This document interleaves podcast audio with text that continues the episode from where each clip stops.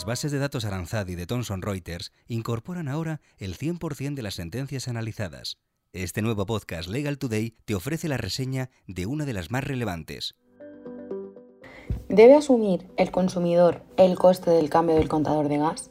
Sentencia del Tribunal Supremo 764-2021 de 31 de mayo.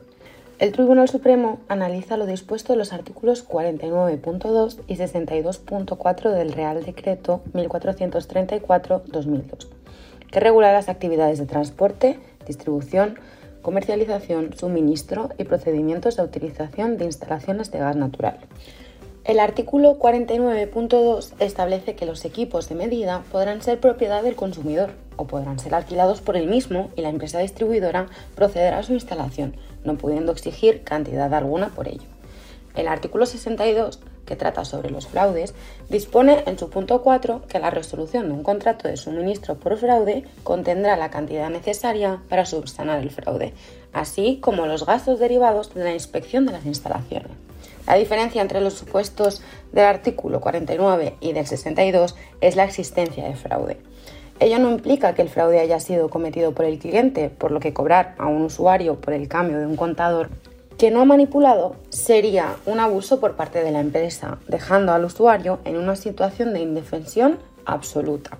Se podría llegar a situaciones injustas porque se imputaría indiscriminatoriamente el coste de la sustitución de un contador al consumidor, cuando la manipulación podría haber sido llevada a cabo por el anterior usuario del local o vivienda, o quizá el propietario, caso de ser el usuario un arrendatario.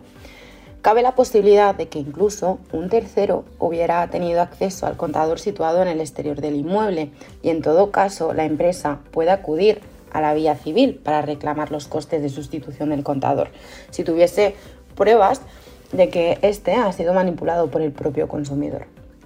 También podría dirigirse frente a la persona que haya realizado tal acción en caso de no ser responsable el consumidor. El alto tribunal desestima así el recurso presentado por madrileña Red de Gas contra un fallo del Tribunal Superior de Justicia de Madrid, que a su vez confirmaba una resolución de la Comunidad de Madrid. Dicha resolución declaró que no podía requerir a través de las campañas comercializadoras de gas natural ninguna cantidad económica por el deterioro de los contadores de gas de su propiedad, que tuvieran arrendados a consumidores de gas natural. Y hasta aquí el podcast Legal Today. Te esperamos en las siguientes entregas.